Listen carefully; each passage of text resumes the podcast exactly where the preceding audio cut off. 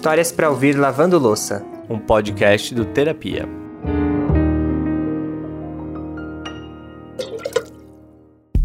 Bora lavar louça, minha gente? Mas antes de começar, a gente é obrigado a dar um aviso muito importante. Todo mundo fecha a torneira, que hoje é dia de lavar a louça com um baldinho de lágrimas. Quem avisa, amigo é, né? Quero ver quem vai conseguir segurar o choro. Mas na verdade nem precisa segurar, não, tá? Porque não tem coisa mais linda do que se emocionar e torcer por uma pessoa que a gente nem nunca viu na vida. E eu tenho certeza que a Patrícia vai ter um monte de torcedor daqui a poucos minutinhos. A história dela começa já depois de casada, quando ela descobriu que teria muita dificuldade para conseguir realizar um dos seus maiores sonhos, que era ser mãe. Esse é um problema que parece simples. Você fala, ah, você não tem filho, você quer, mas você não tem, tudo bem, segue tua vida, mas não é assim. É algo assim até orgânico, assim, você tem aquela necessidade, quando você sente aquela necessidade. Existem muitas mulheres que não têm tudo bem, né? Mas existem aquelas que buscam o sonho. Quando você se depara com esse limite de falar não, você não pode, você não tem como e você tem aquele desejo, é muito difícil. Tá todo mundo preparado aí? Eu já tô com meu lencinho aqui no ombro. Então bora, que eu sou o Lucas Galdino. E eu, Alexandre Simone, e esse é o Histórias para Ouvir Lavando Louça. Talvez uma das decisões que mais demanda comprometimento nessa vida é a de ter um filho. É basicamente você colocar uma vida no mundo que passa a depender de você para simplesmente tudo, né? Para existir nos primeiros anos, ou seja, é uma responsabilidade e a Patrícia e o Jefferson sabiam bem. Até por isso que eles resolveram engravidar só sete anos depois que já estavam casados. E foi aí que teve início uma das maiores batalhas da vida deles. Então, em 2013, a gente resolveu que iria começar as tentativas, né, para vir o filhinho ou a filhinha. E não aconteceu, né? A gente tentou durante um ano, não aconteceu. E fomos então atrás dos especialistas, né? E fomos é, atrás do especialista de reprodução humana. E aí, entre vários exames que são feitos e tudo, ele descobriu um diagnóstico nosso. O meu diagnóstico foram trompas obstruídas e o do Jefferson uma alteração seminal, que esses dois problemas em união eles inviabilizam é, a gravidez natural, né? E aí ele já foi bem claro com a gente. Ele falou: olha, no caso de vocês, só a fertilização in vitro e a fertilização in vitro é aquela técnica, uma das mais avançadas, né, que, que tem hoje na reprodução humana, né, que é aquela estimulação ovariana, e aí depois eles captam o máximo de óvulos, fertilizam in vitro e depois devolvem ao útero da mulher. Então, assim, além de ser uma técnica muito cara, é uma técnica, assim, muito invasiva, é muito difícil. Então, a gente ficou com aquele diagnóstico durante um ano ali, tentando digerir, né? Até porque você tem um plano e de repente muda tudo. E eu ficava muito assim, ansiosa e tal, mas realmente não tinha aquela aquela vontade, tinha vontade, muita vontade de fazer, mas não tinha aquela coragem, né? E aí um dia eu reencontrei com uma amiga, uma grande amiga minha. Ela voltou a trabalhar no meu setor lá e a gente começou a colocar as fofocas em dia, né? E aí ela, a gente, eu comecei a contar para ela. Ela falou assim: ah, mas você pode fazer a fertilização in vitro? Eu falei: posso, mas é porque é um. Aí comecei a lamentar, né? É um processo muito caro, muito invasivo. Ela falou: olha, eu não sei porque que você tá desse jeito, encara e faça. Aí eu fiquei com aquela dúvida na cabeça e tal. Eu falei: bom, conversar com o Jefferson, vamos ver direitinho. A gente conversando, lá, ah, vamos tentar então. Isso depois de um ano, já em 2015. A Patrícia falou dessa amiga, né? Então guarda bem na memória essa moça, porque ela vai ser muito importante nessa história. Os dois, a Patrícia e o Jefferson, foram atrás do especialista para fazer o procedimento e logo acharam um lugar super indicado.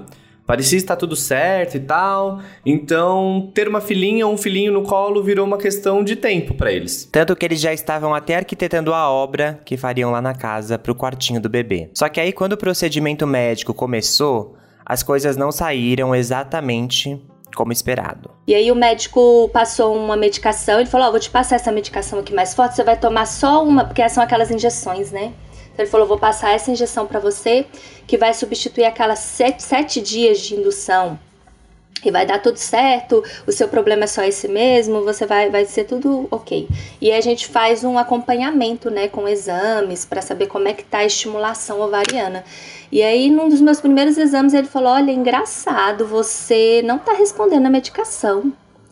Você não, não tô vendo aqui os seus folículos, né, que é onde crescem os óvulos, não tô vendo crescer parece que você nem tomou a medicação. Vamos fazer o seguinte, vamos interromper esse ciclo, vamos começar no próximo. Ali para mim já foi um baque. Já pensei, ué, já tem alguma coisa errada, né? É legal pontuar que nessa altura aí da história, a Patrícia já estava com 35 anos, que é uma idade que a gravidez já começa a ser mais delicada para a mulher, né?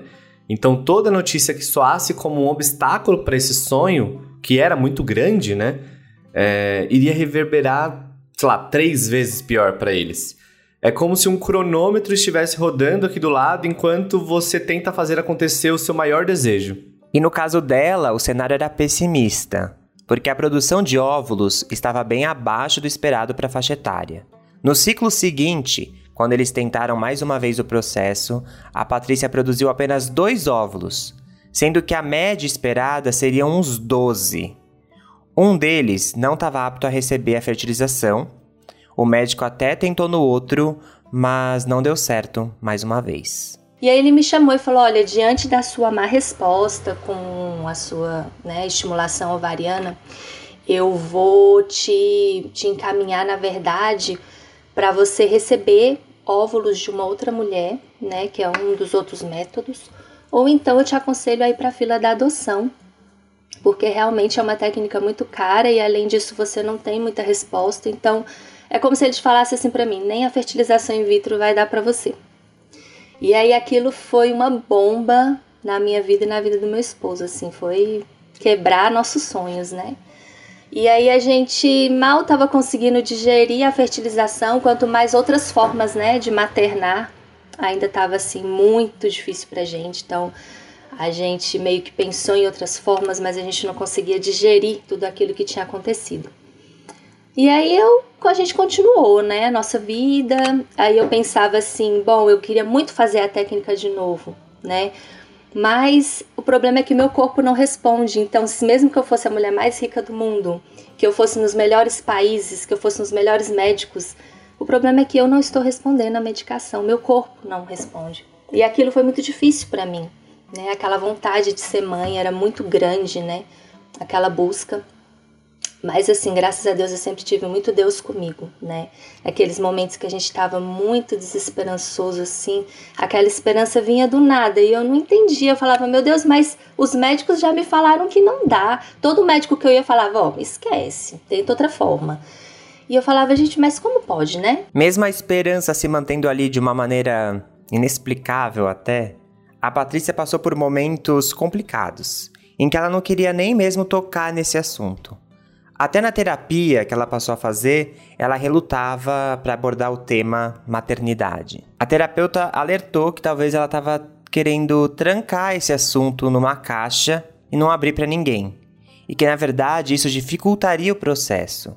E realmente, não é nada fácil falar sobre passagens muito difíceis da nossa vida, porque isso pode fazer a gente reviver algumas dores. Mas ao mesmo tempo, guardar tudo só pra gente acaba virando uma bomba relógio no longo prazo. Às vezes a gente acha que guarda as coisas dentro de nós e finge que esse sentimento não existe, mas ele fica ali dentro, né?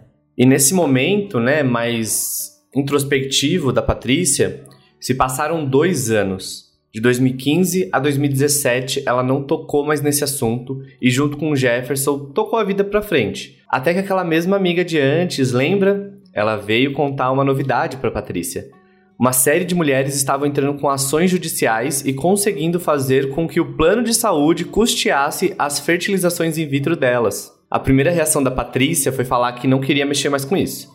Que estavam sem dinheiro, né, para advogado, a gente sabe que advogado é caro, e que não era hora de cutucar esse vespeiro. Mas aí, a amiga falou que ela poderia ir na defensoria pública, que eles a ajudariam com o processo. E aí foi um dia no meu aniversário até, que eu e Jefferson saímos e fizemos um piquenique. Nós dois para comemorarmos o meu aniversário. Eu estava muito reclusa na época, já não queria mais nem receber muitas pessoas, não queria que comemorasse meu aniversário. Tava uma situação bem complicada mesmo, é uma coisa que mexe muito com a mulher, né? E aí a gente conversando, ele falou assim: ó, se você quiser tentar, é, a gente tenta, vamos tentar, nós dois tal. Eu falei, vamos. E aquele momento foi muito especial, assim, pra gente. Eu não me esqueço, sabe, daquele momento. E aí eu falei assim: ah, então tá, a gente vai lá na Defensoria Pública ver o que a gente pode fazer. Porque realmente a gente tava meio sem grana já, não tinha como mexer. E aí nós fomos na Defensoria Pública, fui meio assim receosa. E cheguei lá, eles olharam o nosso caso, falaram, ai, ah, não sei, tudo. E aí, entre indas e vindas, eles mandaram a gente reunir alguns papéis e tudo. Enfim, eles marcaram um dia para eu ir lá para a gente montar a nossa peça. E aí uma amiga minha, essa mesma amiga que me incentivou a fazer a fertilização in vitro, ela falou: oh, você vai chegar lá e você vai pedir a tutela antecipada. A tutela antecipada, ela é do direito, né? Ela é muito entendida, maravilhosa, me ajudou demais. Ela falou assim, ó, essa tutela antecipada vai pedir que o plano já custeie tua teu, teu tratamento antes mesmo do julgamento final, porque devido à sua idade, né? Na época eu já estava com 37 anos. E para surpresa da Patrícia, no dia seguinte, a sentença do juiz já tinha saído. Só que ao contrário do que ela sonhava, e talvez você aí do outro lado também já está sonhando, ele não tinha acatado ao pedido, e ela deveria esperar todo o processo se concluir para poder saber se conseguiria ou não fazer a fertilização. Aí nessa hora, a angústia voltou como um baque, com tudo. Ela tenta se manter forte, mas era difícil diante daquele cenário.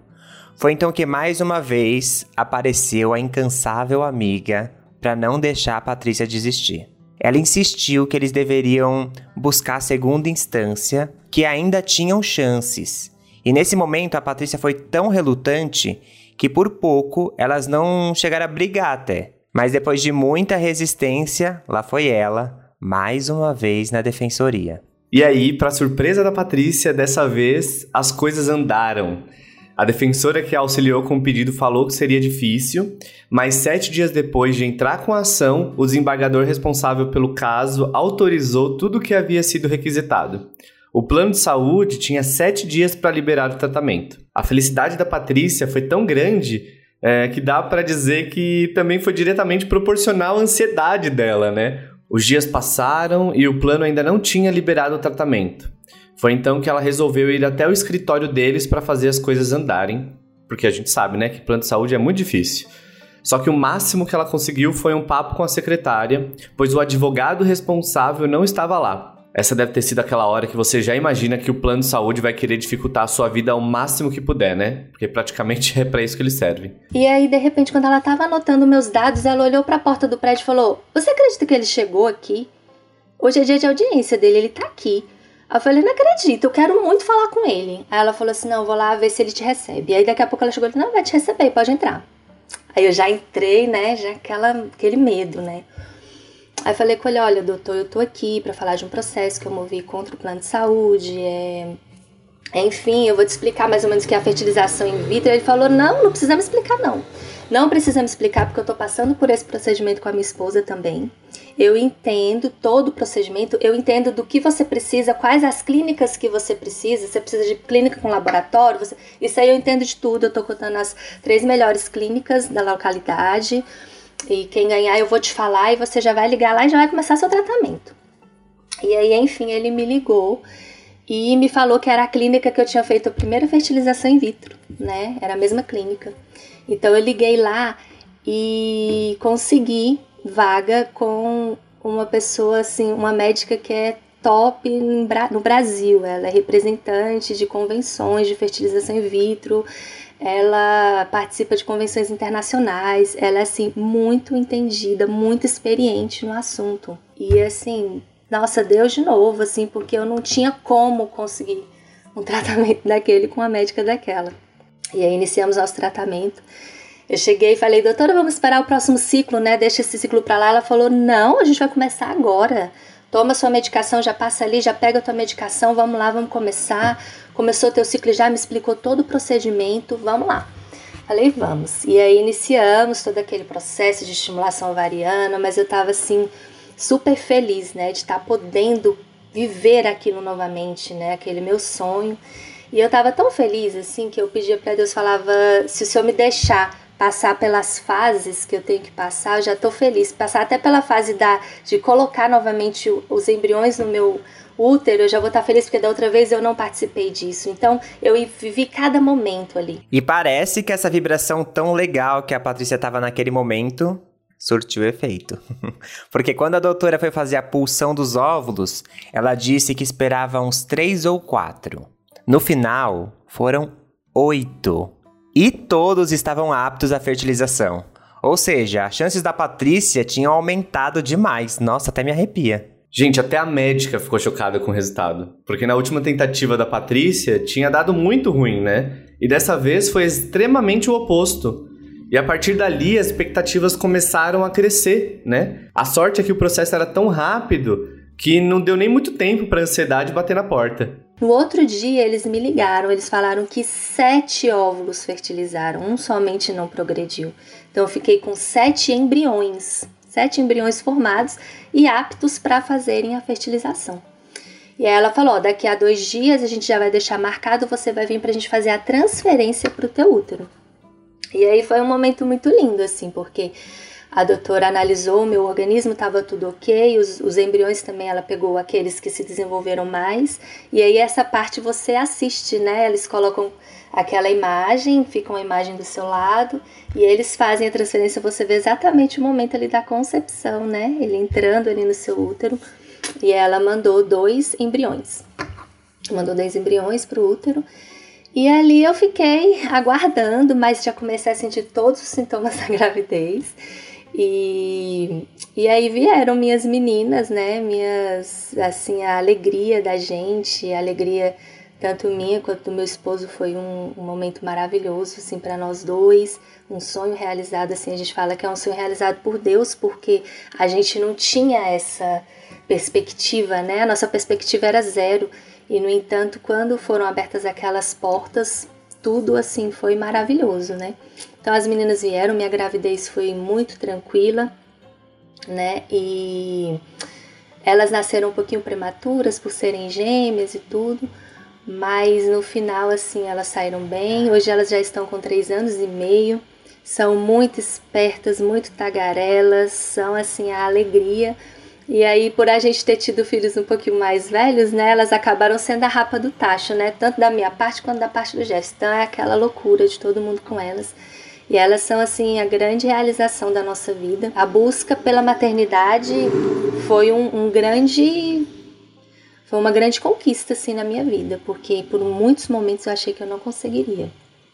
E graças a Deus, no fim das contas, depois de tudo, é uma grande história para contar, né? É a grande história assim da nossa vida. Ai, ai, gente, meu coração tá até quentinho. A vontade era abraçar a Patrícia agora. Que história linda. E vale lembrar que quando ela teve as meninas, ela já estava com quase 40 anos. No final, é muito mais que uma história sobre gravidez, acho que é uma história sobre sonhos, sobre perseverança. Ai, realmente, né?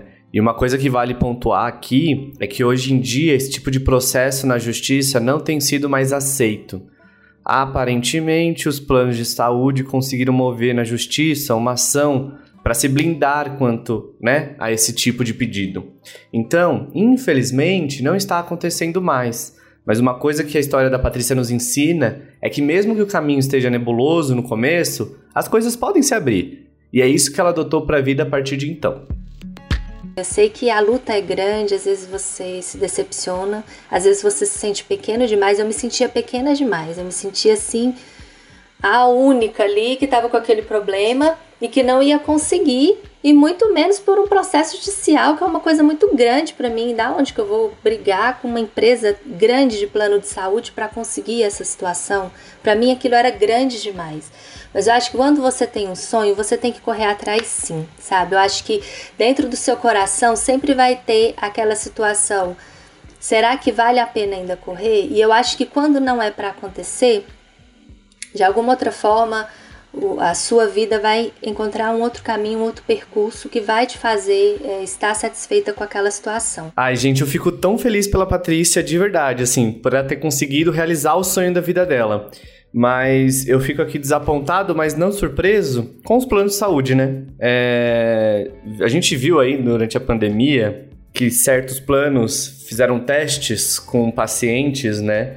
E assim, ai, gente, plano de saúde é muito complicado, né? Porque eles estão ali supostamente para facilitar um acesso a uma saúde que a gente não conseguiria pelo SUS, né, pelo sistema público, mas na verdade, assim, tá tão pior quanto, assim, no sentido de espera, preços exorbitantes, não atendem quando a gente precisa de algo mais, é, mais sério, mais pontual, e quem tem plano de saúde precisou dele algum momento da vida num sentido um pouco mais complicado, mais sério, né, sabe que não é fácil. Então, assim, Fica aqui o meu. Não, minha, minha salva de palmas para a Patrícia pela, pela perseverança dela, mas assim, se eu tivesse um baldinho de tomate, eu tacava em todos os planos de, de saúde a partir de agora. tô revoltado, tô revoltado. É aquela coisa, né? A galera encontra um déficit da nossa sociedade e encontra uma maneira de ganhar dinheiro em cima disso. E no fim, é só sobre dinheiro. E é isso que nos deixa triste. Mas tem um outro ponto antes da gente encerrar da história da Patrícia que acho que vale a gente pensar que é a importância de ter pessoas que sonham com a gente, né? Essa história também é dessa amiga da Patrícia, que estava ali atenta aos sinais que a Patrícia estava dando, sentido quando ela estava mais triste, quando ela estava pensando em desistir, e estava ali tentando, tipo, resgatar a amiga para o sonho. Então, essa é uma história também dessa amizade. E quando a gente, acho que, realiza nossos sonhos, é, as pessoas que estão com a gente na caminhada realizam junto. Com certeza. Então, assim, uma salva de palmas para a Patrícia, uma para a amiga, uma para o Jefferson também, que esteve é, acompanhando a Patrícia né, em todo esse processo. E o baldinho de tomate aqui para atacar nos planos de saúde tá aqui do meu lado, viu, gente? Eu tô pistola. E falando em ajudar amigos a realizar sonhos, você pode ajudar a realizar o meu. Porque assim, toda semana fica aqui, gente, histórias para ouvir lavando louça. E você escuta e deixa a louça acumulada? Poxa, Vou confiar que hoje deu certo. Olha Será? que tem tomate aqui, viu, gente? Dá pra atacar em vocês também se não lavar a louça. Brincadeiras à parte, muito obrigado pela sua companhia e que essa esperança que ficou no nosso coração fique no seu também. Mas se você não quiser esperar até terça que vem para ver mais uma história, pera, a gente te ajuda. Como faz, Lucas?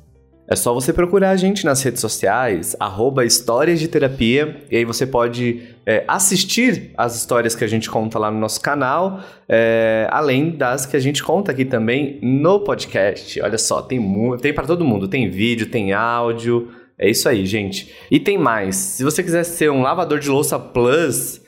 É, e quiser fazer parte do nosso grupo de apoiadores, é só você acessar o site apoia.se barra História de Terapia e contribuir mensalmente lá, que você vai fazer parte do nosso grupo do WhatsApp, conversar com todo mundo que tá lá, que é só gente maravilhosa, vocês não têm noção, e também receber as histórias, tanto do podcast quanto do, do canal. Ah, faz um favor, seca, seca a mãozinha no pano de prato, e se você tiver no Spotify, dá cinco estrelas aí pra gente, tá bom? Isso aí, gente. Faz toda a diferença. Cinco estrelas é maravilhoso. Bom, então, voltando. Terça-feira que vem a gente tá de volta e a gente espera você aqui para mais uma lavação de louça aqui, lavação de, de, pratinhos e copos aí, que eu sei que você deixou acumular. Pelo menos um diazinho você deixou, que eu sei. Que eu também deixo. Então, até lá. Beijo. Um beijo e cuidem-se bem.